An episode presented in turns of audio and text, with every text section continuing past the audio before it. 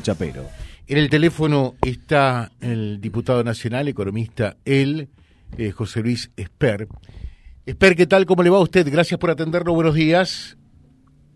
Hola, hola, ¿qué tal? Muy buen día. ¿Cómo anda? ¿Bien? Muy bien. Bueno, ¿un poquitito mejor que el país o no? Bueno, si usted amplía a lo personal, bien, trabajando mucho tratando de armar equipos, eh, seguimos trabajando en la plataforma para presentar un programa de gobierno a la gente, muy preocupados para que Argentina ponga fin algún día a su casi eterna decadencia, ya llevamos 100 años para atrás. Eh, yo 30 años defendiendo las ideas liberales, el sentido común que se aplican en los países donde uno le encantaría vivir, y lamentablemente en 40 años de democracia desde que votamos esa ideas de sentido común no emprendido en la sociedad, la sociedad, los argentinos, ¿no? Me incluyo, seguimos bastante presos o muy presos de del populismo, del personalismo, de ideas viejas. Yo creo que hay esperanza, hay un futuro, ese futuro es el que desde Avanza Libertad, el espacio que yo lidero, pretendemos eh, plantearle a los argentinos, es un futuro donde como es, como Argentina es un adicto a esto que a esta enfermedad populista que tiene hace casi 100 años metida adentro, vamos a tener que pasar por un síndrome de abstinencia, pero el síndrome de abstinencia lo van a tener que pagar algunos, no toda la sociedad que es lo que viene pagando la adicción al populismo. A ver, para que la gente lo entienda, espere. Elementales que en el mundo donde la gente vive bien ni se discuten. Eh, en el mundo donde la gente vive bien, no la pesadilla que vive acá, no se discute que las empresas compiten con otras empresas del mundo para venderle productos a la gente que vive en ese país de, la mejor calidad posible al menor precio posible. En el mundo que prospera, donde la gente vive bien, ni se discute que el tamaño del Estado tiene que ser razonable para que no viole impuestos a los ciudadanos y no tenga déficit para evitar causar inflación o default, que son grandes crisis. En un mundo donde la gente prospera, no tiene sindicalistas muy comprometidos con la defensa de los derechos del trabajador, no tiene estos señores feudales que tenemos acá, eh, a los cuales les importa nada lo que le pasa al trabajador, porque si les importara algo, no tendríamos la mitad de la población trabajadora trabajando en negro. Estamos hablando de 8 millones de trabajadores ¿no? que trabajan en negro. Así que yo diría lo que el liberalismo que representa avance libertad, el espacio que yo libero, lo que pretende es que Argentina aplique lo que no se discute en los países donde la gente vive bien. Es una cosa elemental. Esperemos que en esta elección eh, los liberales que le vamos a seguir haciendo la misma propuesta de siempre a la sociedad, esta vez la sociedad se despierte un poco más y, y lo vote más. Afortunadamente hasta ahora venimos recurriendo un camino extraordinario. ¿no? Nosotros en el 2019, cuando aparecimos en, la vida política, reapareció el liberalismo en la vida política después de 30 años que estaba desaparecido, por lo menos en una presidencial eh, sacamos eh, un y medio por ciento de los votos y en el 2021, la segunda elección, ya sacamos casi 8% en la provincia de Buenos Aires, la provincia liderada y gobernada por los varones así que la expectativa es muy grande para esta elección. Eh, cuando usted dice el, el, síndrome de la abstinencia, pero que no va a eh, afectar a, todos, hago dos preguntas en una. Eh, ¿A qué refiere y, concretamente quiénes serían fundamentalmente los tocados por esta abstinencia? Y de la misma manera que yo les pregunto a los K, ¿cuál es el modelo de país que ustedes tienen? a los liberales, en este caso a usted, ¿Cuál sería un país que se podría mirar en el espejo para, para tomar el ejemplo? Mire, hay 193 países en el mundo, según las estadísticas del Fondo Monetario Internacional, según las estadísticas del Banco Mundial. 193 países, un poquito menos de 200. Yo le diría, de 193 países que tiene el mundo, las ideas que yo defiendo, que yo por lo menos hay 150, 160 que la aplican países que han decidido no morirse de hambre, nada más que eso. O sea, lo nuestro es sentido común. ¿eh? No sé el kirchnerismo, qué países se quiere parecer, de, de palabra. En los hechos está clarito que nos quieren llevar a ser una, una villa miseria donde falta papel higiénico, como Venezuela. Vamos a los hechos. Yo a mí me gusta hablar eh, de manera muy concreta, nada de, saltos al vacío ni cosas delirantes. Yo digo, a ver, ¿qué hacen los países donde la gente vive bien? Y yo te diría, estas tres cosas yo le dije las hacen seguro. ¿Qué hacen los países que eh, representan así el kirchnerismo a la luz de lo que pasa en Argentina, Venezuela, Cuba, Nicaragua? Así que, afortunadamente, se puede hablar con hechos. El kirchnerismo nos está llevando a ser un país miserable.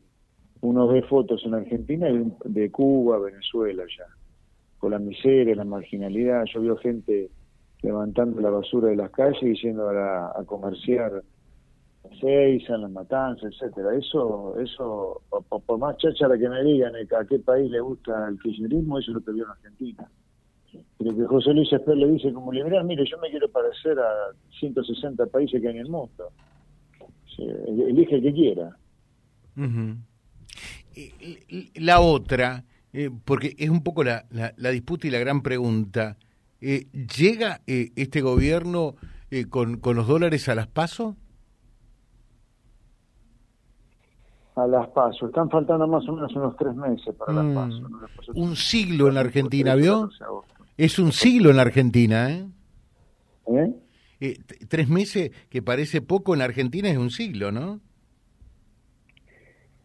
Sí, sí, yo lo veo muy complicado. Usted me pregunta específicamente por el dólar, ¿no? Mire, yo creo que va a ser difícil evitar que volvamos a tener estos remesones de dólar que tocó, así como subió más de 100 pesos en semana, yo creo que vamos a tener algo de eso parecido. No sé si antes de las pasos, pero en el proceso electoral que termina, eh, digamos, la elección general a fines de octubre, la la segunda vuelta a mediados de noviembre, yo creo que vamos a tener un mercado del dólar muy, muy caliente en este proceso electoral. Yo también he sugerido qué cosas debería hacer el gobierno para evitar esta tensión permanente con el dólar en estos meses, ¿no? Yo lo primero que dije fue cuando el presidente prácticamente se bajó del gobierno a renunciar a su reelección le dije, mire, no huya como rata por tirante, señor presidente. Póngase frente a las cámaras de televisión de un discurso para cadena nacional y diga, en esta emergencia, en esta emergencia, para evitar que todo termine peor, y empezar a pavimentar el camino que el nuevo gobierno va a tener que recorrer. Acá hay que tener un poquito de estadista, diría yo, el presidente. Y debería liberar por completo el mercado del dólar, eliminando el cepo, unificando el mercado cambiario, dejarlo completamente libre y para que esa libertad absoluta en materia cambiaria con el dólar no terminara en una crisis cambiaria, una crisis con el dólar, también he sugerido dos cosas que debería hacer este gobierno, que es eh, prohibir el financiamiento monetario de los déficits fiscales y congelar el gasto público nominal en pesos por lo menos de acá a fin de año. Alguien me dirá que son medidas muy duras, pero yo diría, mucho más duro fue cuando este gobierno en el medio de la cuarentena nos encerró a todos, nos siguió cobrando, impuestos como si todos pudiéramos trabajar cuando nadie podía trabajar, y no solo eso, nos siguió cobrando los mismos impuestos como si trabajáramos a full, sino que además con un Estado completamente cerrado, las oficinas públicas estaban totalmente cerradas, nunca se redujo un solo peso de gasto público, sino que todos los que vivían del Estado, sin que el Estado estuviera trabajando, siguieron cobrando lo mismo. Entonces yo lo que digo, mire, señor presidente, tenga algo de empatía ahora por la empatía que no tuvo en el medio de la cuarentena y haga esto. Mm. Argentina, le repito, tiene futuro Argentina. ¿eh? Yo veo un camino de esperanza si es que los votantes empiezan a votar, eh, porque lo van a tener en la góndola del supermercado de elección en, la que viene, estas ideas de sentido común que los liberales que repito, son ideas que en el mundo que prosperan y se discuten. ojalá que no las discutamos más. Usted sabe que está hablando... que le digo yo. No, no, yo no soy, soy nada más que un argentino que ha logrado toda la vida en el sector privado y ahora ha dedicado un tiempo a la política para tratar de evitar que esto termine mucho peor de lo que ya pinta. Mm. Repito, en el mundo que prospera, donde uno le gustaría vivir, no se discuten estas cosas que yo le decía antes, de competencia con el mundo, estar abiertos al mundo, terminar con esta truchada de la sustitución de importaciones. En materia de seguridad, por ejemplo, no existe la puerta giratoria en materia de seguridad en el mundo. El que las hace las paga. Para el delincuente es o cárcel, si es delincuente, o bala si se resiste. No es la puerta giratoria, repito. En el mundo que prospera, el policía se lo respeta. Acá, los pobres policías a sillazo vi hace unos días un tipo, un policía que se defendía de un delincuente. No es así, no es así. Eh, eh, le pido por favor, porque eh, hay, mucha gente que nos está consultando, ¿qué diferencias hay, y no es que sea una comparación, le pido que, nos ayude en tal sentido, ¿qué diferencias hay entre Esper y Milley? No, son muchas, creo yo. Mm, a ver, la primera, la primera, primera, primera. Eh, yo fui el que empecé esta movida liberal en el año 2019 con la candidatura presidencial. Después de 30 años que las ideas liberales no aparecían en una presidencial, lo que hizo José Luis Esper con Avanza Libertad fue ponerla sobre el tapete. En ese momento yo le invité a Javier Milei de participar, él no quiso. Él empezó a participar cuando ya las ideas liberales empezaron a, a caminar, o por lo menos se sembró la semillita Después Javier estuvo con nosotros eh, durante 10 meses, el, único espacio político en el cual Javier Milei quiso participar políticamente cuando él decidió convencer su participación política fue el de Avanza Libertad, el espacio que yo lidero. Estuvo 10 meses con nosotros. Después de 10 meses él decidió eh, todo bien, por las buenas, perfectamente hablado, decidió armar algo solo. Eh, porque consideró que tenía espaldas para, para amar el solo y vaya que la, la realidad le ha dado la razón. Dio vuelta el nombre de Avanza Libertad, lo llamó Libertad Avanza, igual que el nuestro, o igual que el mío, pero dio vuelta. Y ahora ya está más en una etapa, yo diría más bien populista más que liberal, porque eso de andar diciendo que va a gobernar por, por, por el por, por plebiscito, si no le salen las cosas por el Congreso, no es muy liberal eso. Eh, nuestra constitución liberal de 1853, la de Juan Bautista Alverde, establece como forma de gobierno la representativa republicana y federal. Eso de representativo tiene poco. La, ciudadanía no gobierna a través de plebiscitos, gobierna a través de sus representantes. El plebiscito es una herramienta muy, muy, muy extraordinaria para cosas excepcional, muy, extremas, ¿no? Después, eh, yo le diría hay muy poco énfasis en la apertura al comercio. Yo creo que la apertura al comercio es el futuro para la Argentina. Hay que decirlo con toda claridad. Argentina va a seguir siendo un país miserable mientras no se abra el comercio con el mundo. Porque sustituir importaciones, que es lo que Argentina hace desde hace un siglo, es matar las exportaciones. Y si usted mata las exportaciones, mire, va a tener escasez de dólares toda la vida. Si hay algún problema que tiene Argentina, algunos dicen que la escasez de dólares, bueno, la escasez de dólares se, se mata exportando. Pero para poder exportar usted tiene que importar. O sea, la exportación es una fábrica cuyo insumo es la importación. Usted si no, exporta, si no importa nunca va a exportar. Pero no por el hecho que si usted no importa nadie le va a comprar, no.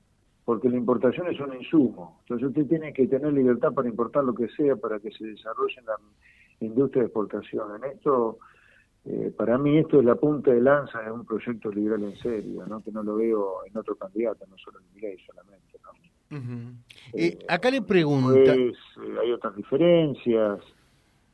yo creo que la obra pública tiene que existir, Milei dice que tiene que desaparecer, mínimo de obra pública, mínimo, pero el cordón cuneta no hay manera de privatizarlo. Sí, sí que podrá privatizar lo que se puede con todas las empresas públicas, yo creo que hay que privatizarlas, cerrar las deficitarias, pero hay cosas, hay una mínima obra pública que el Estado lo va a tener que hacer. O sea, no es cierto que se puede eliminar a cero la obra pública.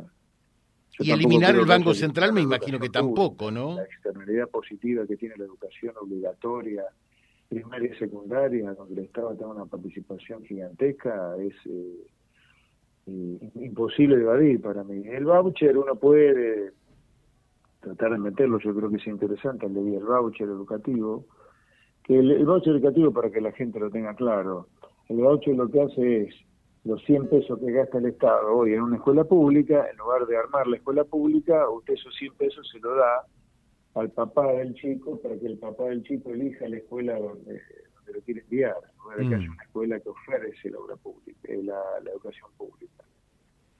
Eso se ha implantado en muchos países, pero siempre algún mix con la, con la educación tradicional, donde el financiamiento es a la oferta en lugar de la demanda, existe. Sí, sí. Eh, así que bueno, ahí está la diferencia. Yo veo, ah, bueno, eh, vayamos a algo más concreto todavía. El armado político eh, en las últimas elecciones bordea más el neokirchnerismo o, peronismo que, que el liberalismo. ¿no? Y esto es hecho, no es, no es, eh, no es opinión mía, es un hecho.